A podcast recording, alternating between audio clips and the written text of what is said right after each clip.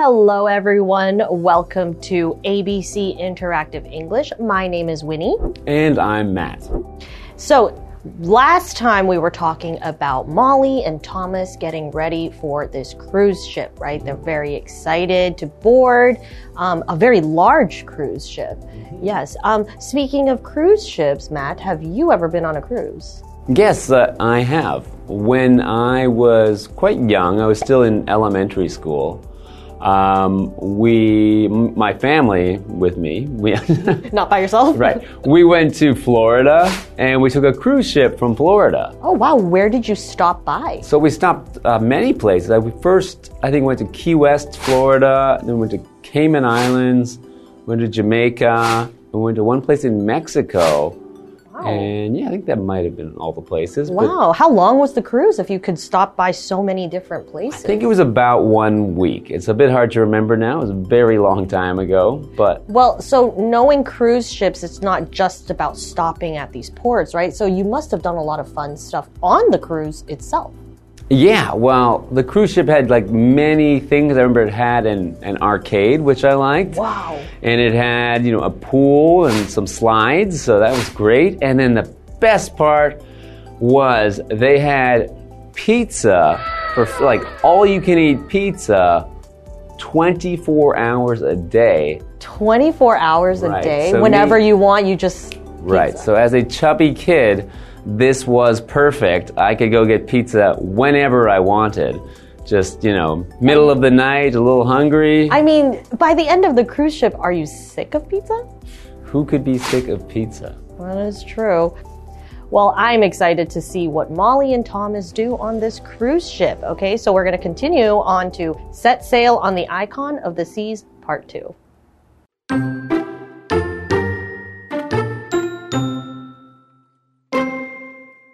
Molly and Thomas are in their room on the cruise ship. I'm having a fantastic time on the Icon of the Seas. I couldn't agree with you more. All the rides and slides at Thrill Island are really fun. Yeah, some of them took my breath away. However, the best neighborhood by far is the Aquadome. Really? I thought that Central Park would be your favorite.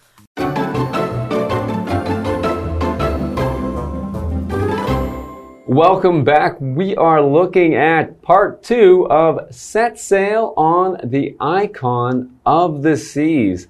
And as we learned in part one, the icon of the seas is this monster of a cruise ship. It's a very big cruise ship that in part one, Molly and Thomas were waiting to get on, waiting to board. And now as we get into this one, we can see that Molly and Thomas are in their room on the cruise ship. So they finally boarded the cruise mm-hmm. ship, okay? So Molly says, I'm having a fantastic time on the icon of the seas. Yeah, she was very excited to board the cruise ship because there were so many things she wanted to explore on the cruise ship, and she was also very excited to see the different neighborhoods that they would be stopping by. Mm-hmm. So in the sentence, we see she uses the word fantastic. Okay. It's an adjective and it just means really great, really mm-hmm. awesome. Okay. So for example, the performance we watched was fantastic. Hmm. And that word fantastic comes from fantasy. So it's something you can imagine as being very good. So when you say something's fantastic, it's like a fantasy. It's like the best thing you could picture in your mind. Right. Exactly. Cause as we know, Molly was very excited and she was imagining all the things that she wanted to do. So for her, you know, it's like a dream come true. That's right. So Thomas says, I couldn't agree with you more. All the rides and the slides at Thrill Island are really fun. Wow. So it kind of sounds like the cruise ship you went on. It had a bunch of slides and Did water not have things. rides. It didn't have rides. Right. But anyway, Thomas said, I couldn't agree with you more. Yeah. So what does that mean when he says that? He means he really agrees. So he means he completely, entirely agrees with what she said because he couldn't possibly agree more. Right. It's almost like it's reached the, the top of the bottle. There's just Hmm. no more agreement. He just agrees so much that There's you a way to say that you like you really agree. You yeah. You they're can- on the same page. Yes, exactly. Okay. Thomas said that the rides and the slides are really fun. Mm. So what is what is the slide? Okay, so a slide is a smooth sloping surface mm. that one can slide down. So usually it's for children to have fun on. And so a slide is something you might see in a playground. It's where you climb up and then you sit on it and then you Slide down. So it's also a verb. That's right. So it's also a verb when something moves down a sloping surface. Oh, a smooth sloping surface. It means to slide down something. Wow. Okay. So this cruise ship has a lot. It has rides and a slide. Okay. So Molly says, yeah, some of them took my breath away. However, the best neighborhood by far is the Aquadome. Okay. Okay. So some of them took my breath away. Okay. When we say something taking your breath away, okay, that just means when something amazes you. You may even be speechless, okay, when something shocks you or surprises you and you just have nothing to say and it takes your breath away, almost like a, like a gasp. Right. Like, wow. Okay. So for example, her performance in the show was awesome. She always takes my breath away with her talent. So whenever we see an artist or an actor and usually their performance and their skill is so good that you are left speechless and you just can't believe how amazing they are. So something takes your breath away when you are very impressed mm-hmm. And amazed. Okay, so Molly just said that the Aquadome was her favorite part. And so Thomas replies, Really? I thought that Central Park would be your favorite. Oh, Okay. wow, okay. So I guess we'll find out more about, you know, what Central Park is when we come back after the break.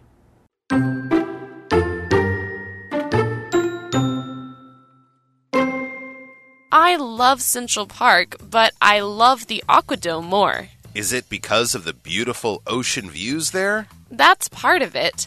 The other part is the amazing waterfall. Yeah, it is pretty amazing.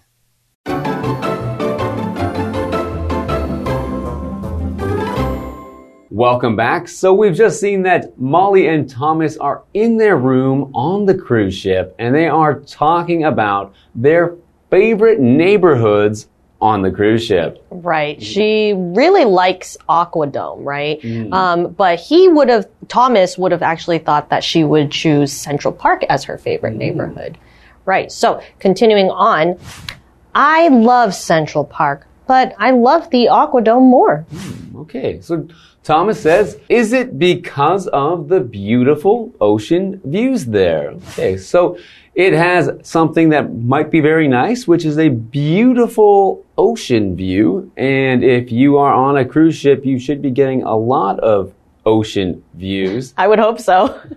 Okay, so the ocean and ocean is a large body of water, of salt water, so not fresh water, and it's the largest bodies of water, like between continents. So, for example, we have the Pacific Ocean and the Atlantic Ocean and the Arctic Ocean and the Indian Ocean and I think that's all I've all I've got. Uh, so the oceans are the largest bodies of seawater. Right. And on a, on a cruise ship, you would hope to see the ocean because if you're not seeing the ocean, I don't think that's a very fun cruise ship. Well, hopefully you got a good room where you have an, a, a, a window with a view of the ocean. Right, exactly. So, and when we're talking about an ocean view, right? So the view, in this case, we're using it as a noun, okay? So it just means something to be seen, okay? It could be a place or a landscape or maybe a skyline. Okay. So for example, the view from up here is breathtaking. Okay. So you might be on top of a mountain and you finally made up the hike and you see the whole forest. And so that's your view. And you could say, wow, the view from up here is breathtaking. And usually when we talk about a view, it's something pretty, something nice to see. Right, yes, exactly. So if you're on a cruise ship, you would hope to have a nice ocean view because then at least you won't get seasick, maybe. Mm-hmm. Right. so continuing on, Molly says, that's part of it. The other part is the amazing waterfall. Ooh, okay. So that sounds cool. To have a waterfall on a ship. Right. So Thomas said, yeah, it is pretty amazing.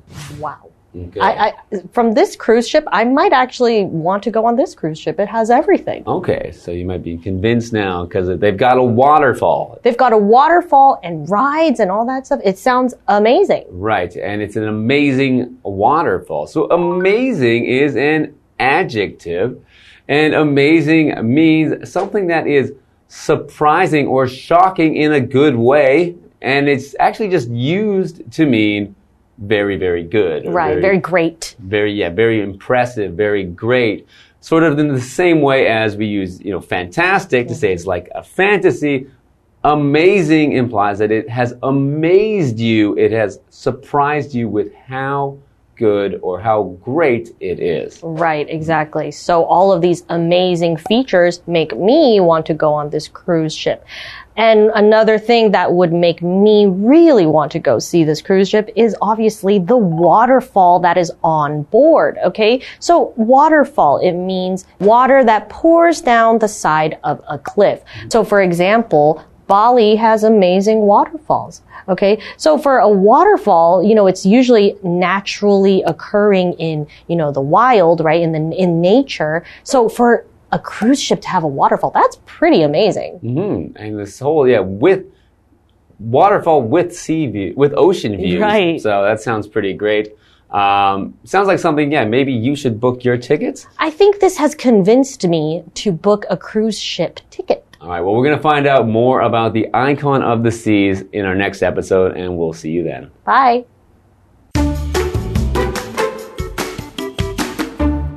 Molly and Thomas are in their room on the cruise ship. I'm having a fantastic time on the icon of the seas. I couldn't agree with you more. All the rides and slides at Thrill Island are really fun. Yeah, some of them took my breath away. However, the best neighborhood by far is the Aquadome. Really? I thought that Central Park would be your favorite. I love Central Park, but I love the Aquadome more. Is it because of the beautiful ocean views there? That's part of it.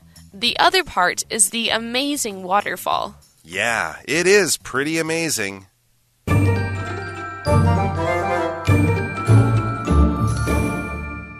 Hi, I'm Tina。我们来看这一课的重点单字。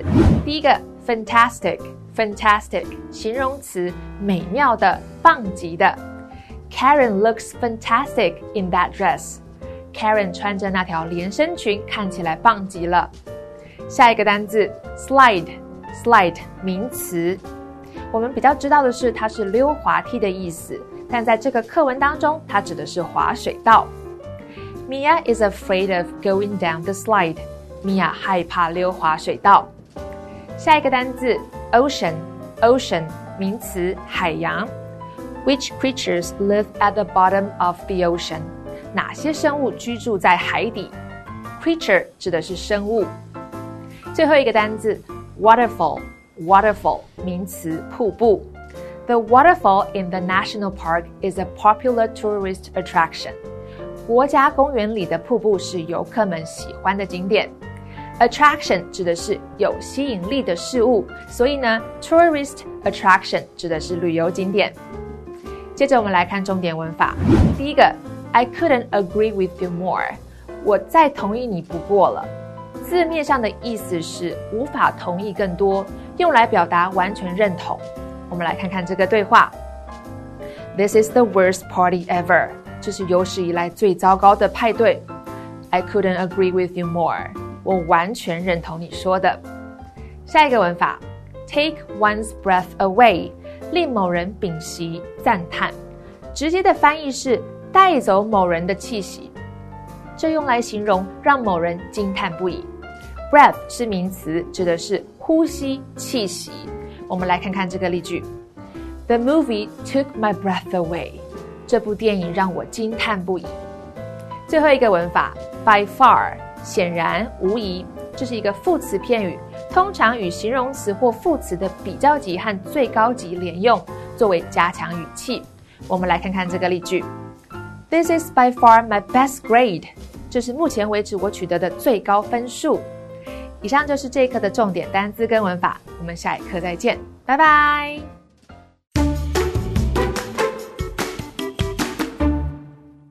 Hey, hey, hey, it's Kiwi on the street. I'm Kiki. And I'm Winnie. It's a beautiful day to work on our pronunciations. Let's use it and go and make some new friends. 好，今天第一个发音 Today is so hot. Today is so hot. Today is so hot. Today is so hot. Today is so hot. Today is so hot. That's correct. Okay.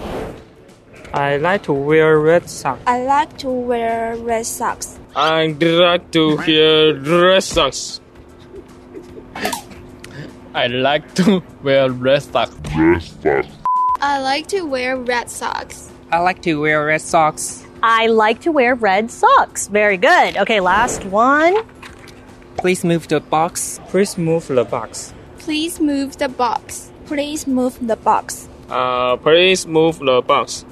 Please move the box. Very good. Please move the box. 那我们今天学到了什么呢? Here are today's pronunciations. Our first sentence is Today is so hot. If we focus on the word hot, we see an OT sound. Okay, so kind of like not. OT makes our mouth open, so it's ah, and then we snap it shut with T, so ot. Okay, relax your jaw, ot, and close it with a T. So today is so hot. Then we have our next sentence. I like to wear red socks. Let's focus on the word socks. It's another O letter. But instead of snapping it shut with a T, we see CKS. So it's X. X. Okay, so socks. Just like rocks. I like to wear red socks. We have our final sentence. Please move the box. If we focus on the word move, it's a very special case because it's spelled similarly to love. L O V E. But it's a different sound. It makes a O O sound like a cow. Moo.